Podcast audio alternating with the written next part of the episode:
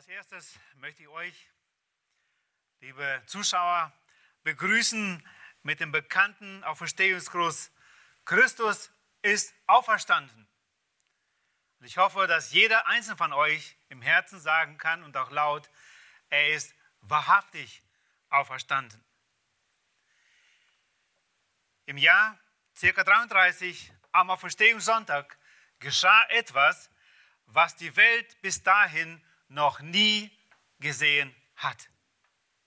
Etwas, was seit dem Sündenfall des Menschen für unmöglich, unrealistisch, ja absolut ausgeschlossen gehalten wurde. Bis zu diesem frühen Morgen vereinte die Menschen der gemeinsame Nenner am Ende des Lebens, der Tod. Einmal tot, immer tot. Ein Toter kommt niemals zurück. Der Tod war immer eine Einbahnstraße. Und zu dieser Regel gab es niemals eine Ausnahme. Etwas, was alle Menschen vereinte. Arme und Reiche, Junge und Alte, Könige und Sklaven, Männer und Frauen, Gläubige und Ungläubige. An diesem Sonntagmorgen geschah etwas, was die Welt der Menschen, sowohl der Engel als auch die Welt der Dämonen erschütterte. Ein Toter, der am Karfreitag unter qualvollen Schmerzen am Kreuz verblutete, der vorher mit einem Speer durchstochen wurde, ausblutete und dann in ein Grab gelegt wurde Dazu wurde es noch versiegelt. Dieser Tote war wieder da. Er kam zurück. Sein Grab war leer. Der Stein war weg. Die Soldaten lagen auf dem Boden. Er selbst wurde gesehen und dazu von vielen Zeugen. Wir haben es gerade in Schriftlesen gehört. Über 500 Menschen haben ihn gesehen, angetastet, mit ihm gesprochen, mit ihm gefrühstückt. Sie haben ihm Fragen gestellt und er hat sie ihnen beantwortet. 40 Tage war er immer wieder unter ihnen. Beweise gab es dafür genug. Er lebte und er hatte den Tod besiegt. Der Tod hatte nicht mehr das letzte Wort. Es gab ihn den Auferstandenen, den, der den unbesiegbaren Feind, den Tod, bezwungen hat. Unser heutiger Predigtext befindet sich in 1. Korinther 15, ab Vers 12 bis 23. Zwar wir ihn gerade schon im Zusammenhang in der Schriftlesung gehört haben, möchte ich ihn trotzdem nochmal lesen, diese Verse. Ich lese aus der Elberfelder Übersetzung und da gibt es eine Überschrift, die es sehr treffend ja, zum Ausdruck bringt, die Auferstehungshoffnung gegen die Leugnung der Auferstehung. Dieser Satz ist nicht inspiriert, nicht Wort Gottes und trotzdem trifft es sehr treffend, finde ich, diesen Abschnitt. Wenn aber gepredigt wird, dass Christus aus den Toten auferweckt sei, wie sagen einige unter euch, dass es keine Auferstehung der Toten gebe? Wenn es aber keine Auferstehung der Toten gibt, so ist auch Christus nicht auferweckt. Wenn aber Christus nicht auferweckt ist, so ist also auch unsere Predigt inhaltlos, inhaltlos aber auch euer Glaube. Wir werden aber auch als falsche Zeugen Gottes befunden, weil wir gegen Gott bezeugt haben, dass er Christus auferweckt habe. Denn er nicht auferweckt hat, wenn wirklich Tote nicht auferweckt werden. Denn wenn Tote nicht auferweckt werden, so ist auch Christus nicht auferweckt.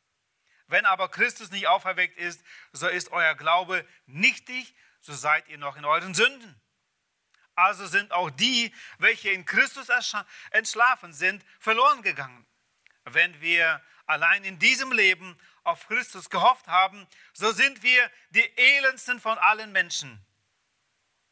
Nun aber ist Christus aus den Toten auferweckt, der Erstling der, der Entschlafenen. Denn da ja durch einen Menschen der Tod kam, so auch durch einen Menschen der Verstehung der Toten. Denn wie in Adam alle sterben, so werden auch in Christus alle lebendig gemacht werden. Jeder aber in seiner eigenen Ordnung, der Erstling Christus, sodann die, welche Christus gehören bei seiner Ankunft. Ich habe diesen Text überschrieben, die Gewissheit der Auferstehung. Und ich finde, das ist sehr wichtig, dass wir an so einem Tag wie heute, wo wir die Auferstehung Jesu Christi feiern, dass wir genau Bescheid wissen über diese Gewissheit der Auferstehung. Ich möchte es in drei Punkten betrachten, dieses Thema. Und wir werden als erstes sehen die absolute Einzigartigkeit der Auferstehung. Zweitens werden wir sehen die absolute Notwendigkeit der Auferstehung Jesu. Und drittens die absolute Gewissheit unserer Auferstehung. Damit wir beim zweiten und dritten Punkt es nachvollziehen können, ist es wichtig, dass wir, wie gesagt, von Anfang immer wieder ähm, es betrachten und schauen, was der erste Punkt genau sagt, die absolute Einzigartigkeit der Auferstehung Jesu. Weihnachten, die Geburt Jesu war einzigartig. Der Sohn Gottes wurde einer von uns. Er wurde von einer Jungfrau geboren und das war einmalig. Er hatte keinen menschlichen Vater. Engel kündigten seine Geburt an. Aber man kann noch einwenden, er ist ja geboren wie jeder andere Mensch von einer Frau. Er hatte eine menschliche Mutter. Schließlich ist ja jeder Religionsstifter von einer Mutter geboren worden. Auch Karfreitag war sehr ungewöhnlich. Jesus hatte seinen Tod angekündigt. Er ging bewusst ans Kreuz. Er wollte sterben. Er kam in diese Welt, um zu sterben. Zum Unterschied zu uns, dass wir zum Leben geboren werden. Er starb freiwillig. Er kämpfte nicht für seine Rechte, um zu leben. Er starb. Die Sonne verdunkelte sich mitten am Tag. Wir lesen von der 6. bis der 9., also 12 bis 15 Uhr. War es eine Finsternis mitten am Tag. Die Erde erbebte nach den Worten Jesu, es ist vollbracht. Und wie wir gerade schon gelesen haben, und der diensthabende römische Offizier gab zu, er hätte sowas noch niemals gesehen und bezeugte, dieser Mann ist wahrhaftig Gottes Sohn gewesen. Doch die einzigartige Tod mag schon ein gewisser Unterschied sein. Aber auch jeder andere Religionsstifter ist gestorben. Aber am Sonntag, dem Auferstehungstag, ist Jesus auferstanden. Zum Unterschied zu jedem anderen Religionsstifter. Paulus fasst zusammen, was dieses Wunder ausmacht. In dem Text, den wir gerade gelesen haben, in Vers 20, 1. Korinther 15. Nun aber ist Christus aus den Toten auferweckt, der Erstling der Entschlafenen. Toni Besen hat einmal sehr treffend gesagt, die Krippe und das Kreuz sind wenig wert ohne die Auferstehung. Aber die Krippe plus das Kreuz plus die Auferstehung ist gleich Rettung. Zitat Ende. Wir können einwenden, gab es nicht schon vor Ostersonntag Auferstehung? Es gab doch Menschen, die kamen aus dem Grab hervor, auch vor Jesus. Jein, nicht wirklich. Alle vorherigen Auferweckungen waren eigentlich nur Ausnahmen zur universalen Regel. Die Auferweckungen einiger Toten vor Jesus waren nur einige Unterbrechungen des Todes und nicht mehr. Denn ein paar Jahre später holte der Tod sie wieder ein. Endgültig. Wenn es hochkommt, waren es vielleicht ein Dutzend Menschen, die das erlebten. Der Sohn der Witwe, den einmal Elia aufweckte, der Jüngling hieß Nein, er musste wieder sterben. Selbst Lazarus, der Freund Jesu, musste zweimal sterben. Diese Auferweckungen waren kein endgültiger Sieg über den Tod. Sie waren Hinweise, dass etwas Gewaltiges kommen könnte und hoffentlich kommen wird, das den Sieg über den Tod bringt. Und nun kam der Auferstehungssonntag. Jesus hatte seine Auferstehung angekündigt. Und deshalb ließen die, ließen die Pharisäer und Schriftgelehrten das Grab bewachen. Matthäus beschreibt es wie folgt in Kapitel 27, Vers 62 bis 66. Am nächsten Tag aber, der auf den Rüsttag folgt, verdammte sich die Hohepriester und die Pharisäer bei Pilatus und sprachen, Herr, wir haben uns erinnert, dass jener Verführer sagte, als er noch lebte, nach drei Tagen stehe ich wieder auf. So befiehl nun, das Grab gesichert werde bis zum dritten Tag, damit nicht etwa seine Jünger kommen, ihn stehlen und dem Volk sagen, er ist von den Toten auferweckt worden. Und die letzte Verführung wird schlimmer sein als die erste. Pilatus aber sprach zu ihnen, ihr sollt eine Wache haben. Geht hin, sichert es, so gut ihr könnt. Sie aber gingen hin und sicherten, nachdem sie den Stein versiegelt hatten, das Grab mit der Wache. Nicht, dass sie an seine Auferstehung wirklich glaubten, doch nahmen sie diese Worte ernster als die Jünger.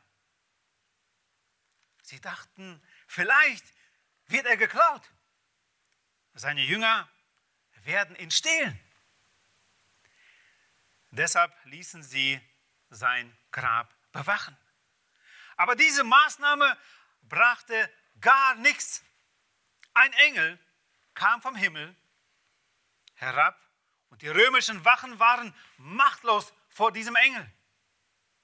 Er wälzte den schweren Stein vom Grab und Jesus kam strahlend raus, lebendiger denn je, als Sieger.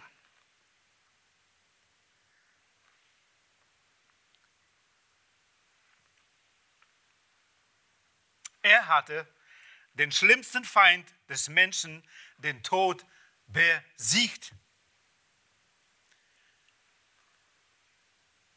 Wie ein gewaltiges Echo verbreitete sich diese Nachricht unter den Menschen, den Engeln und den Dämonen. Christus ist auferstanden. Das Grab ist leer. Er lebt. Der Tod ist vernichtend geschlagen worden.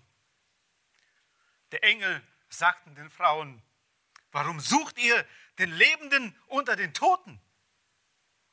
Er ist nicht hier. Er ist auferstanden, wie er es gesagt hatte. Kommt hier, seht, wo er gelegen hat. Geht hin. Und sagt es seinen Jüngern, dass er auferstanden ist. Übrigens, keiner der Jünger glaubte ernsthaft an die Auferstehung. Niemand.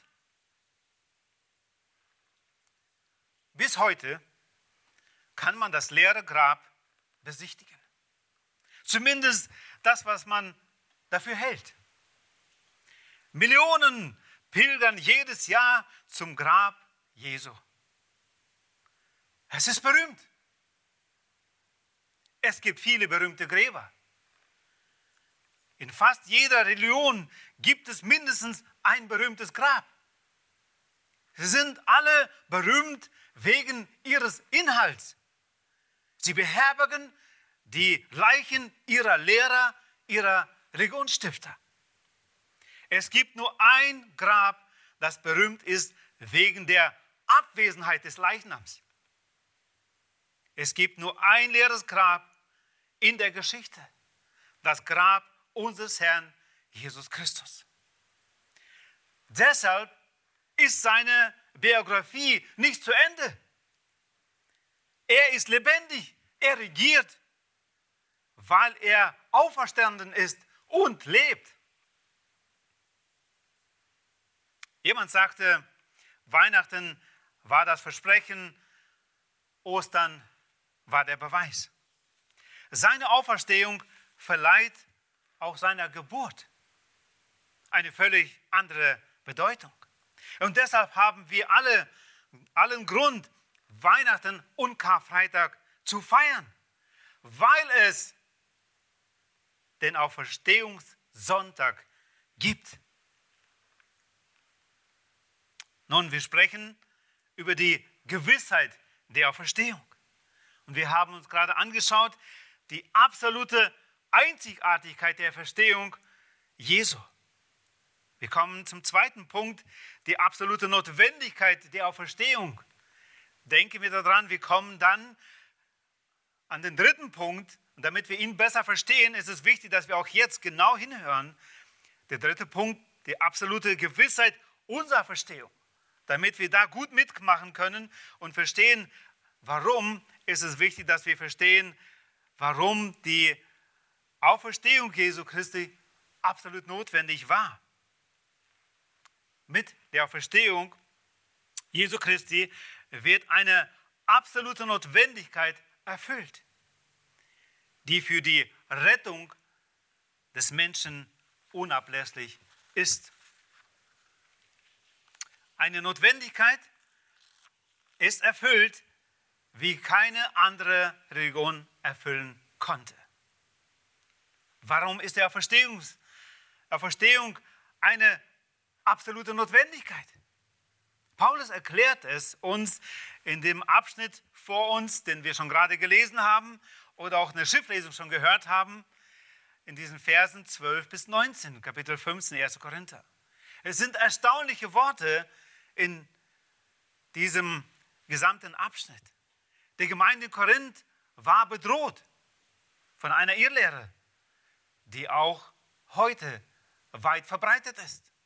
Diese Irrlehrer behaupteten, dass es keine Auferstehung geben kann und nicht geben wird. So wie auch heute es über die Hälfte der Pastoren in unserem Umkreis, zumindest hier in Berlin und Brandenburg, nach der Statistik, die ich letztens las, gar nicht glauben an eine Verstehung. Über der Hälfte der Pastoren heute in, unser, in unserem Umfang der evangelischen Kirche. Es ist erschreckend. Paulus geht sehr energisch vor und sagt im Vers 12b, wie sagen einige unter euch, dass es keine Auferstehung der Toten gibt? Vielleicht haben diese Irrlehrer die Lehre der Sadduzäer für wahr erklärt. Die Sadduzäer glaubten nicht an die Auferstehung der Toten, zum Unterschied zu den Pharisäern. Jesus hatte die Sadduzäer scharf zurechtgewiesen. Er hatte ihnen den schlimmsten Vorwurf gemacht, den man einen Theologen machen könnte. Er sagte zu ihnen, ihr kennt weder die Schrift noch die Kraft Gottes. Paulus bringt nun einige Argumente für die Auferstehung. Im Vers 13 lesen wir, wenn es aber keine Auferstehung der Toten gibt, so ist auch Christus nicht auferweckt. Warum auch Christus nicht, weil er auch Mensch war und gestorben ist. Man kann nicht das eine verleugnen und das andere beibehalten. Das geht nicht. Beides ist aufs engste miteinander verbunden. Auch die heutige moderne Irrlehrer, die sich auch Geistliche nennen, kennen die Schrift nicht und seine Kraft. Deshalb ist die Aufklärung von Paulus auch für uns genauso wichtig wie damals für die Korinther. Ab Vers 14 sehen wir nun einige dieser Argumente, die Paulus nennt. Ich möchte hier sechs herausgreifen. Erstens, es ist die Predigt, Vers 14. Ich hoffe, ihr lest in eurer Bibel zu Hause mit. Wenn aber Christus nicht auferweckt ist, so ist also auch unsere Predigt inhaltlos, inhaltlos aber auch euer Glaube. Das Wort inhaltlos bedeutet leer, ohne Substanz und das wäre unsere Predigt. Warum? Denn der Tod und die Auferstehung bilden den Kern der rettenden Botschaft des Christentums. Die leibliche Auferstehung Jesu bietet die wertvollste Substanz und Garantie. Sie ist sozusagen die Statik des Evangeliums. Ohne Auferstehung Jesu wären alle Millionen Predigten jeden Sonntag weltweit wertlos. Alle Seminare in den Gemeinden, Kinderstunden, die Dienste der Missionare, Bibelschulen und vieles mehr wären nur Zeitverschwendung. Dann nennt Paulus ein weiteres Argument. Er hat es im Vers 14 schon angedeutet und jetzt im Vers 17. Ohne Auferstehung ist der Glaube nichtig und vergeblich. Wenn aber Christus nicht auferweckt ist, so ist euer Glaube nichtig. So seid ihr noch in euren Sünden. Hier gebraucht Paulus das Wort nichtig oder auch wertlos. Wäre unser Glaube. Der Glaube, sagt die Schrift, kommt aus der Predigt.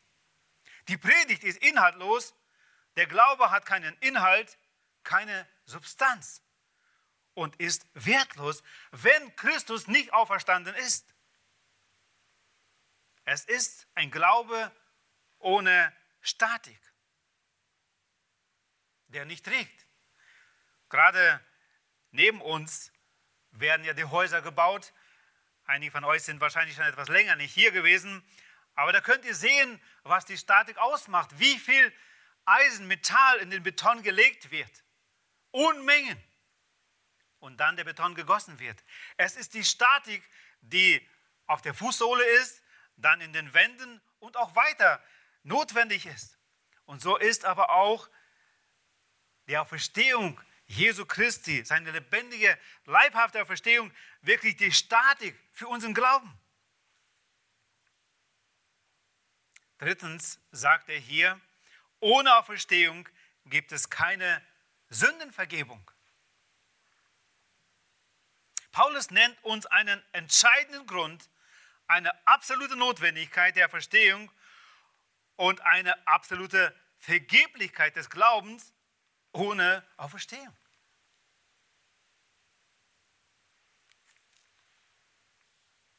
Wenn aber Christus, Vers 17b, nicht auferweckt ist, so ist euer Glaube nichtig.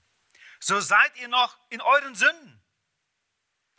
Es gibt keine Sündenvergebung ohne Auferstehung. Die Sündenvergebung ist aufs engste verbunden mit der Auferstehung unseres Herrn. Vielleicht fragst du dich, warum? Man kann ja auch sonst glauben, dass er gelebt hat. Muss natürlich immer nicht auferstanden sein. Er war ja schon ein gutes Vorbild. Nein, es ist aufs engste verbunden, weil Jesus den Tod besiegt hat und lebt. Deshalb bekommen wir Vergebung. Der Tod allein reicht nicht aus, um uns zu retten. Das müssen wir wissen und verstehen. Denn gestorben sind ja auch alle anderen Religionsführer. Keiner von ihnen konnte Sündern vergeben, denn sie sind alle tot. Nur ein lebendiger Herr Jesus Christus kann Sünder vergeben. Wäre Christus nicht auferstanden, würde ihn nichts unterscheiden von den anderen Religionsstiftern. Er hätte keine Macht, Sünden zu vergeben. In Römer Kapitel 4, Vers 25 schreibt der Apostel Paulus, der unsere Übertretungen wegen dahingegeben, das erste Teil, und unserer Rechtfertigung wegen auferweckt worden ist. Hier sehen wir die eindeutige Verbindung, die Übertretungen, aber dann auch die Rechtfertigung. Warum? Wegen dem, dass er auferweckt worden ist. In diesem Fall sehen wir, dass Gott ihn auferweckt hat, weil er das Opfer angenommen hat. Erst die Auferstehung Jesu Christi bringt uns die Befreiung von unseren Sünden, die Rechtfertigung vor seinem Gericht, vor dem Gericht Gottes. Durch den Glauben an der Verstehung wird sie uns angerechnet oder zugerechnet seine Gerechtigkeit, wenn wir es im Glauben annehmen. Paulus bestätigt das in seinem Brief an die Römer Kapitel 10, Vers 9, wie das ganz praktisch aussieht in unserem Leben. Da heißt es, dass wenn du mit deinem Mund Jesus als Herrn bekennen und in deinem Herzen glauben wirst, dass Gott ihn aus den Toten auferweckt hat, du gerettet werden wirst. Es ist wichtig, dass du mit deinem Mund bekennst, in deinem Herzen glaubst, dass Gott ihn, Jesus Christus, aus den Toten auferweckt hat. Du gerettet werden wirst. Erst nur dann kannst du gerettet werden. Das vierte Argument, gäbe es der Verstehung nicht, wäre, wären die Aposteln falsche Zeugen Gottes. Vers 15. Wir werden aber auch als falsche Zeugen Gottes befunden, weil wir gegen Gott bezeugt haben, dass er Christus auferweckt habe, denn er nicht auferweckt hat, wenn wirklich Tote nicht auferweckt werden. Sie hätten gelogen, ihnen etwas vorgetäuscht und das als Zeuge. Es war gefährlich, gegenüber Gott was Falsches auszusagen. So aber auch jeder Prediger des Evangeliums. Wir würden uns schuldig machen vor Gott und vor Menschen. Ein fünftes Argument nennt er hier, ohne Auferstehung sind die verstorbenen Gläubigen, Christen, verloren. Vers 18. Also sind auch die, welche in Christus entschlafen sind, verloren gegangen denen nicht die Sünden vergeben sind, sind verloren. Das ist sehr einfach. Die Sünde ist der Grund für den Tod. Das ist der Sold, der Preis oder auch anders gesagt, das ist die Strafe. Der Tod ist die Strafe für die Sünde. Millionen Christen, die geglaubt haben, wären nicht im Himmel, sondern in der Hölle und hätten keine Hoffnung für alle Ewigkeiten dieser Hölle zu entkommen, wenn Christus nicht auferweckt worden ist, wenn er nicht auferstanden ist. Und der sechste und letzte Grund, den er nennt, ohne Auferstehung wären wir die elendsten unter allen Menschen, sagt Paulus. Vers 19. Wenn wir allein in diesem Leben auf Christus gehofft haben, so sind wir die elendsten von allen Menschen. Wenn Christus nicht auferstanden ist, dann ist er uns nicht vorausgegangen in die Herrlichkeit, um uns dann auch abzuholen zu sich. Dann gibt es kein ewiges Leben. Dann sind wir darauf angewiesen, Jesus höchstens in diesem Leben als Vorbild zu haben. Dann ist Jesus nur ein Held der Geschichte, ein Lehrer der Vergangenheit, wie viele andere.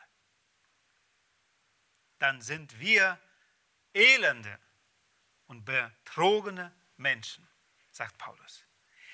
Die beste Nachricht, die die Welt gehört hat, kam von einem Friedhof. Er lebt. Das Grab ist leer. Unsterblichkeit ist die herrliche Wahrheit des Christentums. Jesus Christus ist auferstanden. Am Ostersonntag gibt es nicht einfach nur eine weitere Religion, die Gottes Gebote predigt, die moralische Prinzipien, ethische Verhalten hochhält, sondern es gibt ab dem Auferstehungssonntag den lebendigen, rettenden Glauben, wahren Frieden mit Gott. Ein Glaube, der ewiges Leben garantiert, weil der Retter der Welt den Feind des Lebens besiegt hat. Den Satan, den Tod. Die Gewissheit der Auferstehung. Wir haben uns angeschaut die absolute Einzigartigkeit der Auferstehung Jesu. Dann haben wir jetzt gesehen die absolute Notwendigkeit der Auferstehung. Und wir kommen zum letzten, dritten Punkt. Absolute Gewissheit unserer Auferstehung. Seit dem Ostersonntag steht sie fest. Auch wir werden auferstehen. Jesus Christus schließt seine Nachfolger mit ein. Sein Tod ist mein Tod. Seine Auferstehung ist meine Auferstehung. Das ist die frohe Botschaft vom Ostermorgen. Im Vers 20 lesen wir in unserem Abschnitt, nun aber ist Christus aus den Toten auferweckt. Der Erstling der Entschlafenen. Vers 21. Denn da ja durch einen Menschen der Tod kam, so auch durch einen Menschen der Verstehung der Toten. Der Tod kam durch einen Menschen. Entsprechend auch die Auferstehung durch einen. Es genügt auch für die Auferstehung, dass auch nur ein einziger aufersteht. Verstehen wir? Es ist Gottes Gesetzmäßigkeit. So wie wir alle sterben müssen, weil wir von Adam abstammen, so werden alle lebendig gemacht werden, weil wir zu Christus gehören. Durch die Wiedergeburt, dem Wort Gottes als Same und den Heiligen Geist, den wir bekommen haben, wenn wir an ihn gläubig werden, wie es in Johannes 1, Vers 12 auch steht. Gottes Gesetzmäßigkeit der Vererbung. Wir alle stammen von einem Menschen ab, von dem ersten Menschen, von Adam. Er ist unser Urvater von uns allen. Er hat eine große Verantwortung. Der Lenker der gesamten Menschheit. Er sollte die Menschheit zu Gott hinlenken. Er hat ihn persönlich gekannt, ging mit ihm spazieren im Garten Eden. Er sollte die Menschheit zu Gott hinlenken, zum ewigen Leben. So wie wir heute für unsere Kinder sorgen und Verantwortung haben, ihnen nicht nur eine gute Ausbildung zu gewähren, sondern dass sie Gott persönlich kennenlernen. Aber Adam hat versagt. Er hat sich gegen Gott und für die Sünde sich entschieden. Und so wurde er sterblich und mit ihm auch wir alle. Und noch schrecklicher, was geschah, nicht nur er, sondern die ganze Menschheit wurde getrennt von Gott. Heiligen Gott. So hat Adam alle auf dem Schicksalsweg des Todes mitgenommen. Er hat uns alle mit dem Virus des Todes angesteckt. Und wie das geht, können wir gerade sehr gut nachvollziehen. Und dieser schreckliche Todesvirus haftet an allen Nachkommen Adams. Dies ist die unerweichliche Gesetzmäßigkeit der Vererbung. Wir schauen bis heute immer wieder unsere Kinder und Enkelkinder an, was haben sie denn vererbt? Wir staunen gerade über das kleine Ohr unserer jüngsten Enkelin. Wir sehen das bei der Oma. Und wie sich das alles vererbt. Das sind nur Äußerlichkeiten. Aber hier geht es um viel mehr. Die Beziehung zu Gott war kaputt. Diese Vererblichkeit, die Sünde, der Tod, die kam durch einen Menschen in die Welt. Wir müssen alle sterben, aber die Gesetzmäßigkeit der Vererbung funktioniert auch in die andere Richtung. Und das ist die gute Nachricht. Sie funktioniert nicht nur in die Richtung des Todes, sondern auch in die Richtung des Lebens. Die Gesetzmäßigkeit der Vererbung kann auf der einen Seite Fluch sein, aber auf der anderen Seite kann die Gesetzmäßigkeit der Vererbung Segen sein.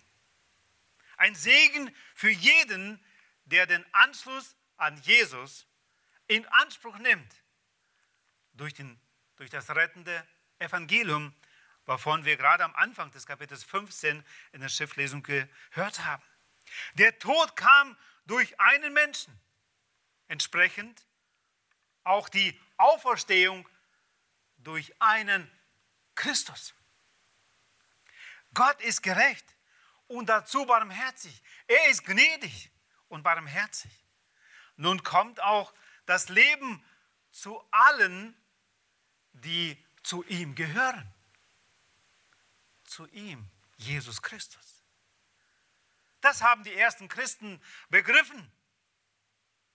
Eine kleine Gruppe von Menschen stellte das Imperium auf den Kopf.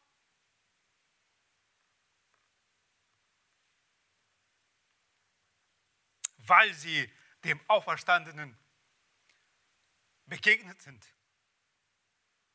Sie standen einer grausamen Verfolgung gegenüber, weil sie absolut überzeugt waren, dass sie wie ihr Meister eines Tages aus dem Grab auferstehen werden.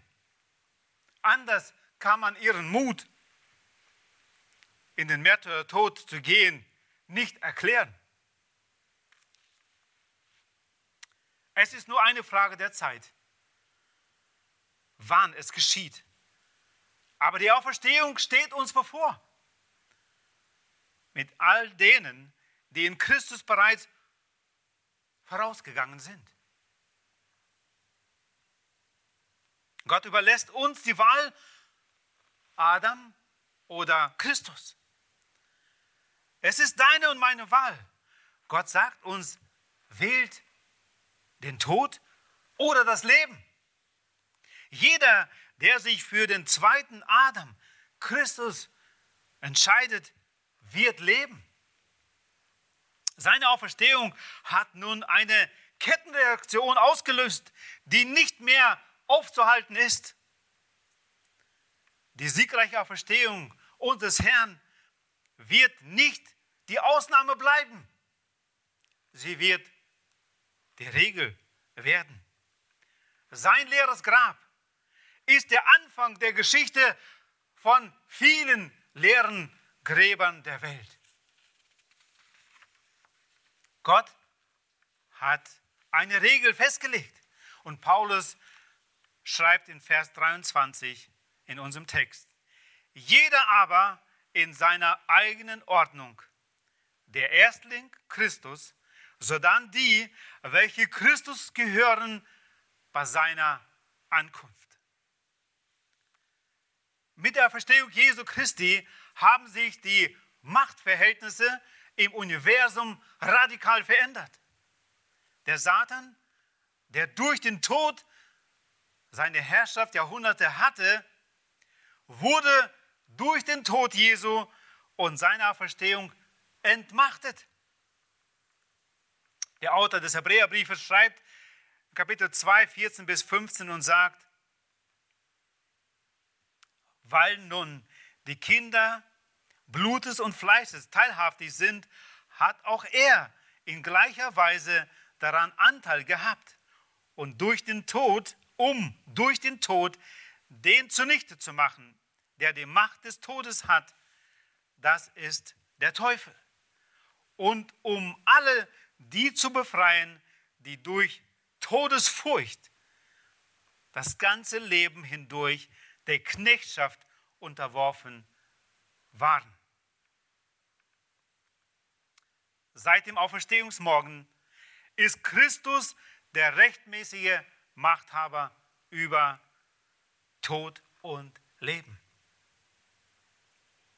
Er hat die absolute Gewalt über Tod und Hölle. Und Christus selbst sagt es zu Johannes auf der Insel Patmos in Offenbarung 1, 17 bis 18. Und als ich ihn sah, schreibt Johannes, fiel ich zu seinen Füßen wie tot. Und er legte seine rechte Hand auf mich und sprach, fürchte dich nicht, ich bin der Erste und der Letzte und der Lebendige. Ich war tot und siehe, ich bin lebendig von Ewigkeit zu Ewigkeit und habe den Schlüssel des Todes und des Hades. Geänderte Machtverhältnisse im Universum. An diesem Morgen der Auferstehung ist das Unmögliche dieser Welt geschehen. Der Tod wurde besiegt. Das Gegenmittel des Todes bietet nun Christus selbst jedem wahrhaft Suchenden an. Komme zu mir, alle, die ihr mühselig beladen seid, er will uns erquicken. Die alles entscheidende Frage heute Morgen ist diese. An welchem Adam bist du angeschlossen? Ist es noch der erste Adam? Hast du heute noch Angst vor dem Tod? Gott zu begegnen, den Heiligen? Bist du immer noch am Virus des ewigen Todes infiziert? Du darfst heute wählen und dich an den zweiten Adam, Christus, dem Retter der Menschheit, dich im Glauben an sein Erlösungswerk anschließen. 1. Korinther 15, was wir gerade auch schon gehört haben, eine Schriftlesung, Verse 47 bis 49. Ich lese von der Hoffnung für alle, ist eine Übersetzung, aber auch eine Übertragung, wo das doch sehr treffend auch ausgesprochen wird. Da heißt es, Adam, den ersten Menschen, erschuf Gott aus Staub von der Erde. Aber der neue Mensch, Christus, kommt vom Himmel. So wie Adam sind Menschen, die nicht zu Christus gehören. Sie tragen bloß irdisches Leben in sich. Menschen, die zu Christus, dem himmlischen Adam, gehören, tragen auch sein himmlisches Leben in sich. Als Nachkommen Adams sind wir ihm ähnlich geschaffen. Aber eines Tages werden wir dann wie Christus einen himmlischen Leib haben.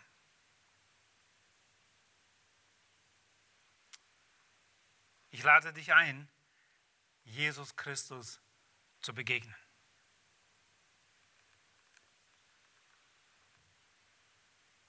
Er sieht und hört dich.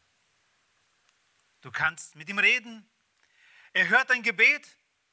Er versteht dich, weil er dein Herz kennt. Er wartet auf dich und will dir deine Schuld vergeben. Dafür starb er am Karfreitag. Er will dich nicht nur vergeben, sondern dich aus der Macht Satans, wie wir gerade auch im Abschnitt gelesen haben, dem Reich der Finsternis, der Ängste, will er dich befreien und in sein Reich des Lebens, des Lichts, der Liebe versetzen. Dich vom Erben Adams befreien und dich zu seinem Erben machen. Er wird dir sein Auferstehungs-DNA in Klammern, den Heiligen Geist als Unterpfand oder als Anzahlung auch genannt im Epheser 1, 13 bis 14 geben. Da heißt es in Epheser 1, 13 bis 14, in ihm seid auch ihr, als ihr das Wort der Wahrheit, das Evangelium eures Heils gehört habt und gläubig geworden seid, versiegelt worden mit dem Heiligen Geist der Verheißung. Der ist die Anzahlung auf unser Erbe, auf die Erlösung seines Eigentums zum Preise seiner Herrlichkeit. Er wird deinem Namen in das Buch des Lebens eintragen und dir ewiges Leben schenken. Er hat sich am Karfreitag stellvertretend für dich aufopfern lassen. Und das öffentlich. Du kannst dich heute zu ihm bekennen. Dazu möchte ich dir Mut machen. Es gibt nichts Schöneres, als mit Gott versöhnt durch Christus zu sein. Triff diese Entscheidung. Erkenne, dass auch du einen Erlöser brauchst, der dir deine Schuld vergibt und dich mit Gott versöhnt. Du kannst beten. Herr Jesus, ich habe verstanden, dass ich dich brauche. Ich brauche einen Erlöser, der meine Schuld vergibt und mich mit Gott versöhnt. Ich möchte vom Virus der Sünde und des Todes befreit werden. Ich bekenne meine Schuld und bitte vergib mir und rette mich. Ich glaube, dass du auferstanden bist und lebst. Ich wünsche mir, zu dir angeschlossen zu sein, an, den, an dein Auferstehungsleben.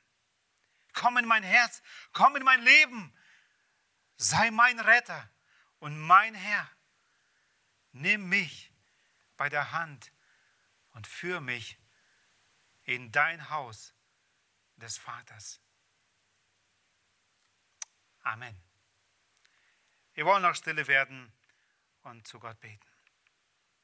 Großer Gott, hab herzlichen Dank, dass du zu uns heute an diesem Sonntag sprichst.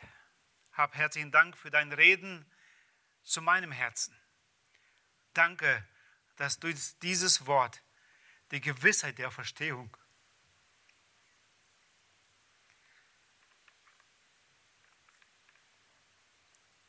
Mir persönlich präsenter wurde.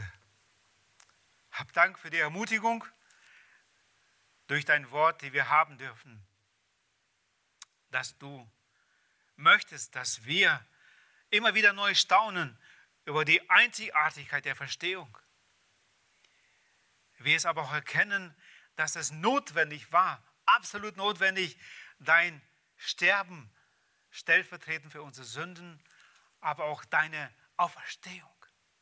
Auch wenn wir es nicht alles nachvollziehen können, du bist der Schöpfer des Universums, du bist derjenige, der das Leben als erstes ins Leben gerufen hat und du lebst in alle Ewigkeiten. Danke, dass du uns aber auch aufzeigst, dass wir ohne den Glauben an dich persönlich keine Hoffnung für das Leben mit dir haben können. Herr, und mein Gebet ist, dass du uns diesen Wunsch schenkst, innerlich mehr von dem Evangelium zu verstehen, um bewusster glauben zu können, um wirklich im Vertrauen auf das ewige Leben bei dir auch weiter zu leben, unser Leben, das wir heute leben. Dass wir mit größerer Überzeugung Menschen ansprechen mit dem Evangelium, mit dem einzig rettenden Evangelium. Herr, vergib, wo wir uns geschämt haben für dich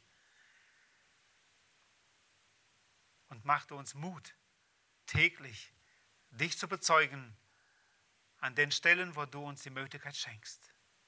Segne du uns, Herr, und setz uns zum Segen für viele andere Menschen bis zu dem Augenblick, wo du uns alle zu dir rufen wirst und wo wir dich für alle Ewigkeit loben und preisen werden für das, was du erwirkt hast für uns auf Golgatha.